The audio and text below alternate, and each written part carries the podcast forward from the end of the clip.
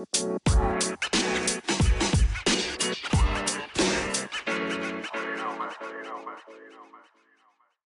día, mi gente bonita. Bienvenidos otro viernes más a este su café literario, ya en vísperas de Halloween. Espero que todos se encuentren muy bien, que estén súper contentos y ya preparando su disfraz, ¿verdad? Y pues bueno, haciendo honor a Halloween, bueno, no traigo un libro de, este, de sustos, la verdad, pero traigo, ya saben, a una de mis autoras favoritas, que es Agatha Christie, y aunque pues no es de, de espanto, sí es sobre un asesinato. Y el libro que escogí para hoy se llama El asesinato de Rogelio Ackroyd, de Agatha Christie. Saben que a mí me encanta cómo escribía Agatha, todos sus libros eh, son unos clásicos, de verdad, si tienen oportunidad, lean este y todos los que se encuentren de Agatha Christie. Y pues bueno, sin más preámbulo, nos vamos al libro.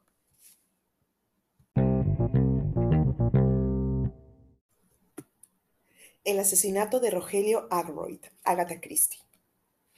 Comida en Fernley. Capítulo 4. Pocos minutos antes de las siete y media, llamaba a la puerta de Fairley Park. Parker, el mayordomo, la abrió con admirable prontitud. La noche era tan bella que había ido a pie. Penetré en el gran vestíbulo cuadrado y Parker se hizo cargo de mi abrigo. En ese instante, muy amable, un amable joven llamado Raymond secretario de Agroyd, atravesó el vestíbulo encaminándose al despacho con las manos llenas de papeles. Buenas noches, doctor. ¿Viene a comer o se trata de una visita profesional? Decía esto mirando mi maletín negro que había dejado en el arca de roble.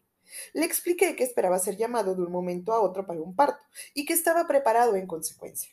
Raymond inclinó la cabeza y se alejó, añadiendo por encima del hombro.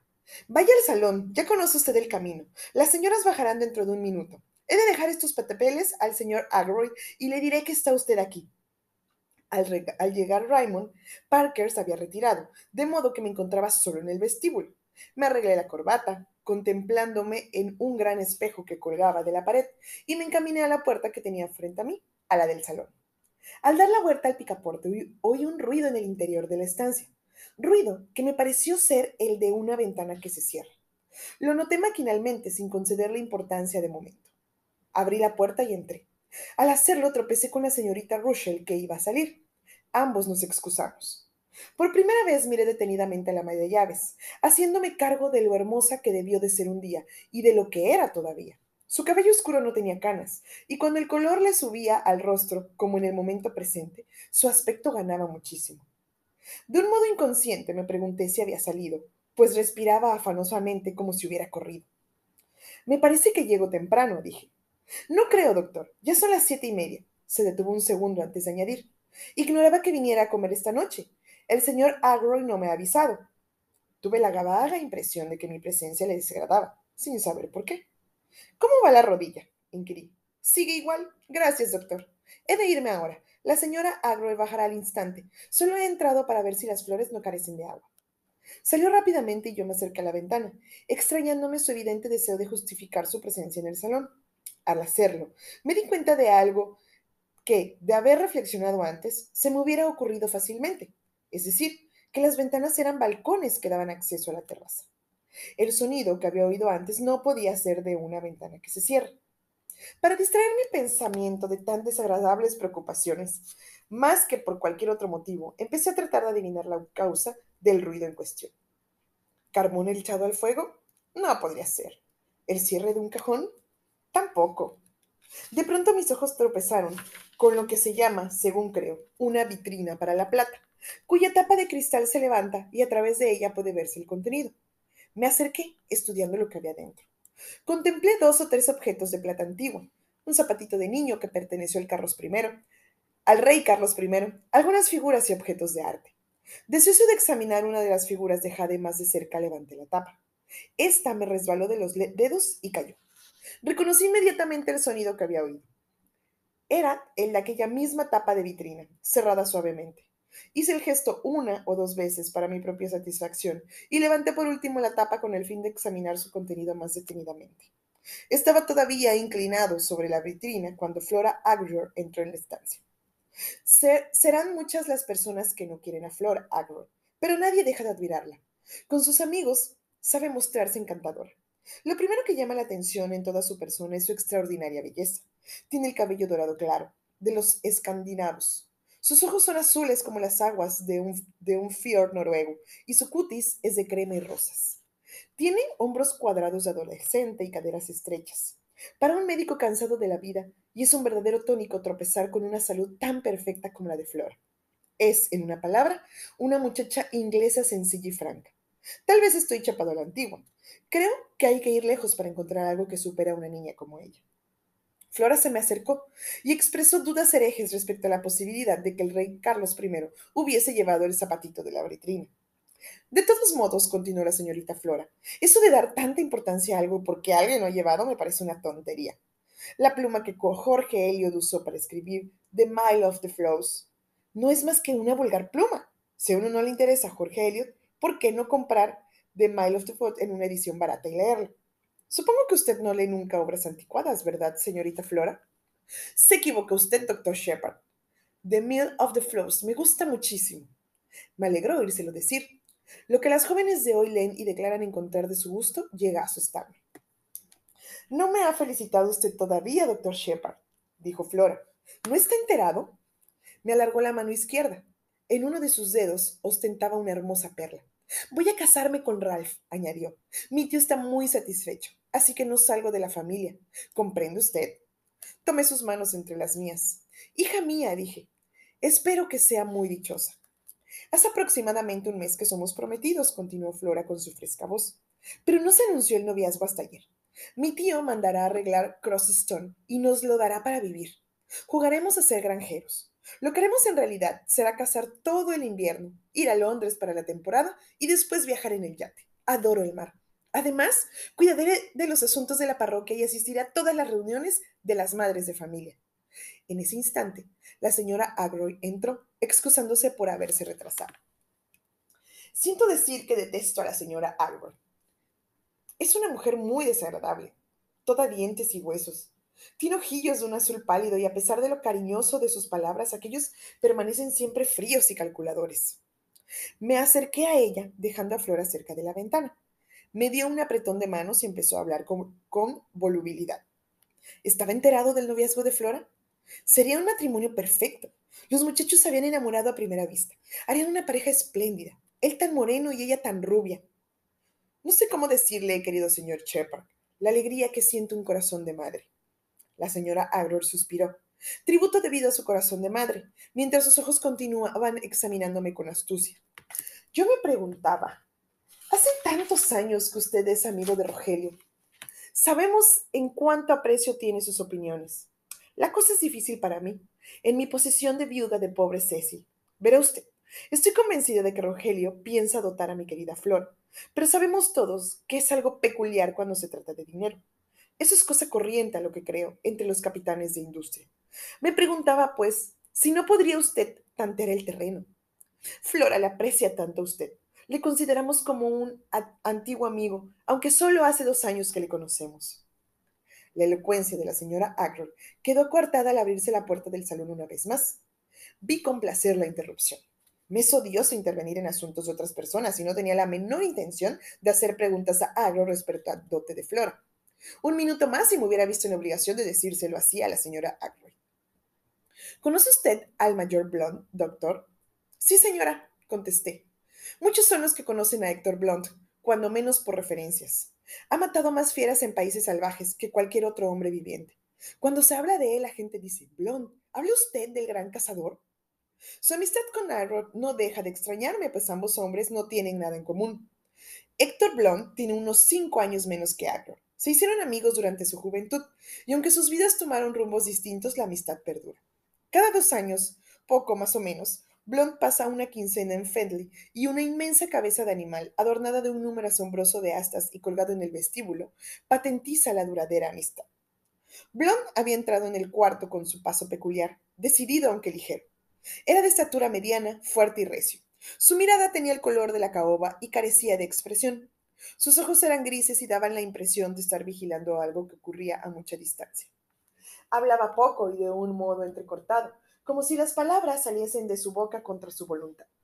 Me dijo, ¿Cómo está usted, Shepard? de un modo brusco, y se colocó frente a la chimenea, mirando por encima de nuestras cabezas como si hubiera algo muy interesante allá en Tombuctú. Mayor Bloom, dijo Flora. Hábleme de esos objetos africanos. Estoy segura de que los conoce todos. Había oído decir que Héctor Bloom era enemigo de las mujeres, pero noté la prontitud con la que se reunió con Flora ante la vitrina. Ambos inclinaron sobre esta. Temía que la señora Agro volviese a hablar de dotes y me, me, apresuraré, me apresurase a hacer algunas observaciones respecto a la nueva especie de hortensia. Sabía que existía una especie porque el Daily Mail me lo había dicho por la mañana. La señora Agroy no sabía nada de horticultura, pero de esas mujeres que querían parecer bien informadas de los tópicos del día, y leía ella también en Daily Mail. Pudimos conversar de modo ameno hasta que Agjor y su secretario se reunieron con nosotros. Parker anunció inmediatamente que la comida estaba servida. Me senté entre la señora Agroy y Flora. Blond se encontraba al otro lado de la señora y Jeffrey Raymond al lado del cazador. La comida no fue alegre. Agroy estaba visiblemente preocupado. No dijo nada. La señora Agroy, Raymond y yo nos encargamos de mantener animada la conversación. Después de la comida, Agroy deslizó su brazo en el hueco del mío y me llevó a su despacho. Cuando nos hayan servido el café no volverán a interrumpirnos, explicó. He dicho a Raymond que cuide de que no nos molesten. Le miré con atención, aunque disimulándolo. Se echaba de ver que estaba bajo la influencia de alguna fuerte excitación. Durante un minuto o dos recorrió la habitación de arriba abajo, y al entrar Parker con la bandeja de café, se dejó caer en el sillón delante del fuego. El despacho era una estancia confortable. Unas estanterías llenas de libros ocupaban una de las paredes. Los sillones eran grandes y tapizados de cuero azul oscuro. Una mesa de escritorio de grandes dimensiones se encontraba al lado de la ventana y estaba cubierta de papeles cuidadosamente doblados y archivados. En una mesa redonda había algunas revistas y hojas deportivas. El dolor se ha producido después de las comidas estos últimos tiempos, observó Agnor casualmente al servir el café. Debe usted darme más tabletas de estas me hizo la impresión de que se deseaba significar que nuestra conferencia era médica y contesté en el mismo sentido. Lo presumí y he traído unas cuantas. Muy bien, hombre, démelas ahora. Están en mi maletín en el vestíbulo, voy a buscarlas. Ayer me detuvo. No se moleste, Parker se lo hará, se lo dará. Traiga el maletín del doctor Parker. Muy bien, señor. Parker se retiró. Iba a hablar, pero Agnor se levantó la mano. Todavía no. Espere. ¿No ve usted que estoy tan nervioso que apenas puedo contenerme? Aaron continuó, cerciorándose de que esa ventana está cerrada. ¿Quiere? Algo sorprendido, me levanté y me acerqué a la ventana, que era del tipo corriente que cae como la guillotina. Las pesadas cortinas azules la tapaban, pero estaba abierta en la parte superior. Parker volvió con mi maletín mientras estaba delante de la misma. Ya está, dije volviendo al centro de la estancia. ¿Está cerrada herméticamente? Sí, sí. ¿Qué le pasa a La puerta acababa de cerrarse detrás de Parker o de lo contrario no habría hecho la pregunta. Aglor esperó un minuto antes de contestar. Estoy sufriendo como un condenado, dijo lentamente. No busque esas dichosas tabletas, solo he hablado de ellas a causa de Parker. Los criados son siempre curiosos. Venga acá y siéntese. La puerta está cerrada, ¿verdad? Sí, nadie nos oirá, no se preocupe. Shepard, nadie sabe lo que he soportado durante las últimas 24 horas. Todo se ha derrumbado en torno mío. Y este asunto de Ralph ha sido la gota que ha hecho desboronar el vaso. Pero no hablemos de esto ahora. Es lo otro, lo otro. No sé qué hacer y he de decidirme pronto. ¿Qué ocurre? Ackroyd permaneció silencioso unos momentos. Parecía no saber cómo empezar. Cuando habló su pregunta me cogió por sorpresa, pues era lo último que esperaba oír de su boca. Shepard, usted cuidó a Ashley Ferrance durante su última enfermedad, ¿verdad? Sí, Pareció encontrar mayor dificultad aún en formular su nueva pregunta. ¿No se le ocurrió nunca que, que le hubiesen envenenado? Guardé silencio un minuto o dos. Decidí entonces explicar lo que sabía. Rogelio Agroy no es mi hermana Carolina. Voy a decirle la verdad, confesé. No tuve entonces la menor sospecha. Pero desde entonces, en fin, lo que me dijo mi hermana me puso ideas en la cabeza. Desde entonces no he podido desecharlas, pero tenga en cuenta que no poseo pruebas. Fue envenenado, dijo Audrey con la voz baja y apagada. ¿Por quién? pregunté inmediatamente. Por su esposa. ¿Cómo lo sabe usted? Me lo dijo ella. ¿Cuándo? Ayer, Dios mío, ayer. Me parece que hace diez años. Espere un momento. Y Agjor continuó. Verá usted, Shepard, le dijo esto confidencialmente. Nadie ha de saberlo. Deseo su consejo, no puedo llevar este peso solo. Tal como acabo de decirle, no sé qué hacer. ¿Puede usted decírmelo todo? pregunté. No estoy enterado de nada. ¿Cómo se ha dado el caso de que la señora Ferrance le hiciera esa confesión? Pues verá, hace unos meses pedí a la señora Ferrance que se casara conmigo. Rehusó. Insistí y consistió finalmente, pero no permitiendo que se hiciera público el noviazgo hasta haber transcurrido un año de la muerte de su esposo. Ayer fui a verla. Le recordé que hacía un año y tres meses que su esposo había muerto y que nadie se oponía que hiciéramos públicos los esposales. Hacía días que me había fijado en su extrema actitud y de pronto, sin el menor aviso, me lo confesó todo, presa del mayor abatimiento. Habló de su odio por su brutal esposo, de su amor naciente por mí y de la horrible solución que encontró, el veneno. Dios mío, fue un asesinato a sangre fría. Vi la repulsión, el horror pintados en el rostro de Arrow y del mismo modo debió verlo la señora Ferrance. Arrow no es el tipo de enamorado exaltado que lo perdona todo a impulsos de su pasión. Es fundamentalmente un buen ciudadano, en aquel momento de revelación. Debió mostrarle el abismo que se abría entre los dos. Me lo confesó todo, repitió en voz baja. Todo. Hay alguien que lo sabe también, desde el principio. Alguien que le ha hecho de víctima de un chantaje, exigiendo que ella, de ella importantes cantidades. Eso fue lo que la enloqueció. ¿Quién es ese hombre? De pronto, surgió ante mis ojos el cuadro de Ralph Payton y de la señora Ferrance en íntimo conciábulo y sentí un momento de ansiedad. Suponiendo que... Pero era imposible. Recordé la franqueza del saludo de Ralph aquella misma tarde. Era absurdo. No quiso decirme su nombre, dijo Agyor lentamente. No precisó tampoco que se tratara de un hombre. Pero desde luego, claro, interrumpí. Debe de haber sido un hombre. ¿No sospecha usted de nadie? Por toda respuesta, Agro lanzó un gruñido y dejó caer la cabeza entre las manos. No puede ser, exclamó.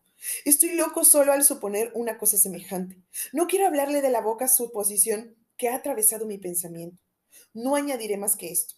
Algo que ella me dijo me hizo pensar que la persona en cuestión se encuentra actualmente bajo mi techo. Pero es imposible. Debí equivocarme. ¿Qué le contestó usted? preguntó. ¿Qué podía decirle? Comprendió desde luego el golpe que había recibido. Surgió entonces la cuestión de saber cuál era mi deber.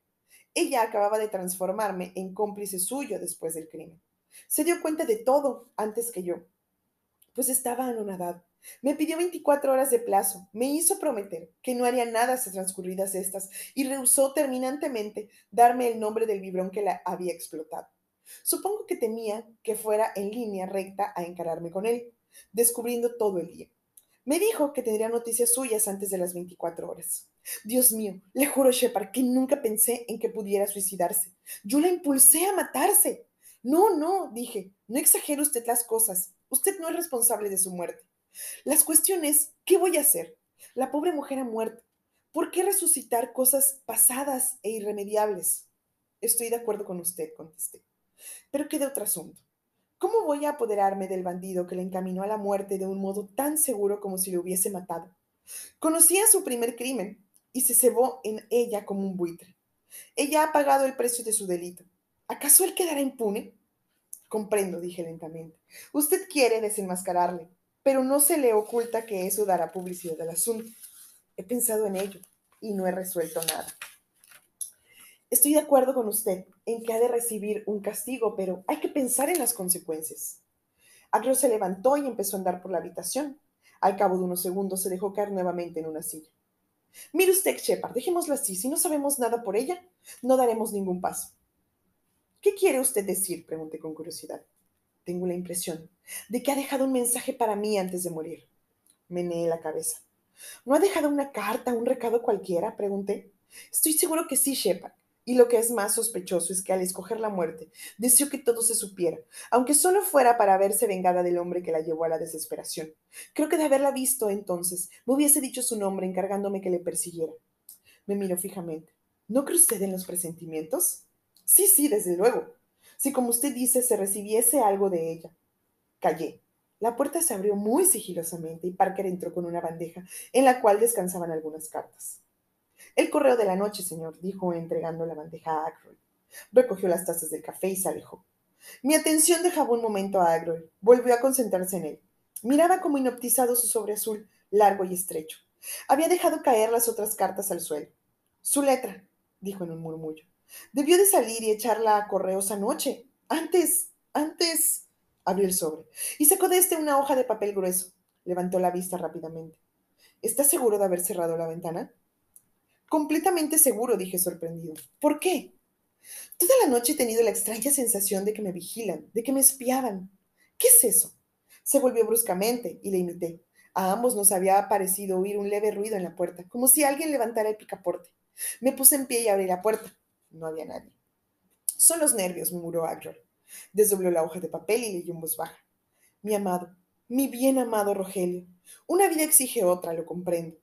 Lo he leído en tu carta esta tarde y estoy tomando el único camino que me queda abierto. Te dejo el encargo de castigar a la persona que ha hecho un infierno de mi vida durante el último año.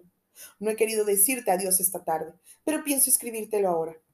No tengo hijos ni parientes en que pensar y no temo la publicidad. Si puedes, Rogelio, querido Rogelio, perdóname el mal que te, hice, que te quise hacer, puesto que al llegar la hora no me vi con ánimos para realizarlo. Ardrock se detuvo de pronto. Perdóname, Shepard, pero he de leer esto a solas, dijo con voz temblorosa. Ha sido escrito para mí personalmente. Metió la carta en el sobre y dejó este en la mesa. Más tarde, cuando esté solo. No, grité impulsivamente. Léala ahora. Ardrock me miró con sorpresa. Dispénseme, dijo enrojecido. No quise decir que la leyera en voz alta, pero léala mientras estoy aquí. Agro denegó con la cabeza. Prefiero esperar. Por un motivo que escapaba a mi entendimiento, continué insistiendo. Cuando menos, lea el nombre del individuo, dije. Pero Agrio era tosudo. Cuando más se insistía para que hiciese una cosa, menos dispuesto estaba a dejarse convencer. Todos mis argumentos fueron en vano. Había entrado al correo a las nueve menos veinte. A las nueve menos diez le dejé la carta por leer. Vacilé con la mano en el picaporte mientras mirando atrás y preguntándome y si olvidaba algo. No recordé nada. Meneando la cabeza salí y cerré la puerta. Me sobresalté al ver a Parker a mi lado. Parecía cohibido y se me ocurrió que tal vez había estado escuchando detrás de la puerta. Aquel hombre tenía un rostro ancho y grasiento en el cual brillaban unos ojos de mirada viva. El señor Arrow desea que no se le moleste, dije fríamente. Me ha encargado que se lo dijera. Muy bien, señor. Creía haber oído el timbre. Era una mentira tan burda que no me tomé el trabajo de contestarla. Procediéndome que en el vestíbulo, Parker me ayudó a ponerme el abrigo y salí a la calle. La luna se había escondido y reinaba la mayor oscuridad y el más profundo silencio. El reloj del campanario dio las nueve cuando traspuse la reja de la mansión. Me encaminé a la izquierda hacia el pueblo y di de lleno con un individuo que se acercaba en dirección opuesta. ¿Es este el camino de Fairley Park, caballero? preguntó el forastero con voz ronca. Lo miré detenidamente. Llevaba el sombrero caído sobre los ojos y el cuello de la americana vuelto hacia atrás. No veía sus facciones, pero me pareció que se trataba de un joven. Su voz era ruda y vulgar. Aquí está la entrada, dije. Gracias, señor. Vaciló y añadió innecesariamente. Yo soy forastero, ¿sabe usted? Se alejó y le vi entrar por la reja al volverme para seguirle con la mirada. Lo más curioso fue que su voz me recordó la de otra persona que yo conocía, pero sin que pudiera precisar de quién era.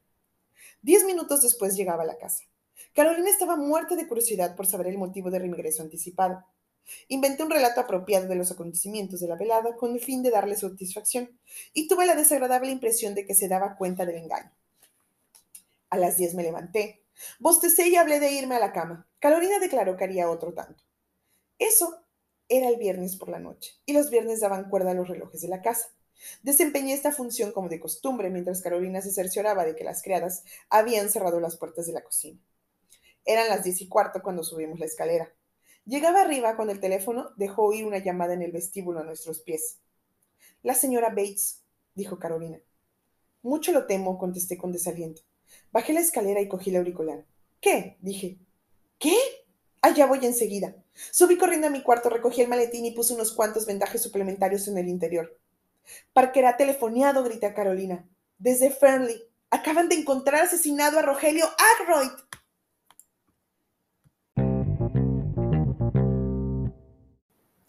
Y es por eso que amamos a Agatha Christie aquí en Café Literario. ¿Vieron esa forma de explicarnos, de describirnos los personajes, la situación, cómo, eh, eh, cómo se va armando toda esta, em, este embrollo al, alrededor de la historia del asesinato de Rogelio? Y pues bueno, hasta aquí los voy a dejar donde descubren que Rogelio murió después de hacerle estas confesiones al doctor Shepard.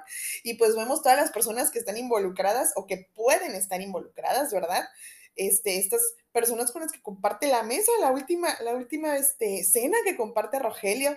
Y pues bueno, los invito a continuar leyendo El asesinato de Rogelio Agroyd de Agatha Christie, una súper escritora, súper mujer que admiramos con el alma, con el corazón aquí en Café Literario. Así que bueno, espero que les haya gustado, que los haya dejado con esa espinita para que terminen este libro y encuentren todos bueno, no todos a lo mejor, ¿verdad? Pero muchos de los libros que Agatha ha escrito porque de verdad no se van a arrepentir, gente. Y pues bueno, espero que se la hayan pasado muy bonito en este capítulo, este viernes casi Halloween. Les deseo un bonito fin de semana, que descansen, pásense por el Instagram, regalen un like, un, un follow, café-literario B612. Yo soy Leti Narciso, los quiero mucho, besitos, bye.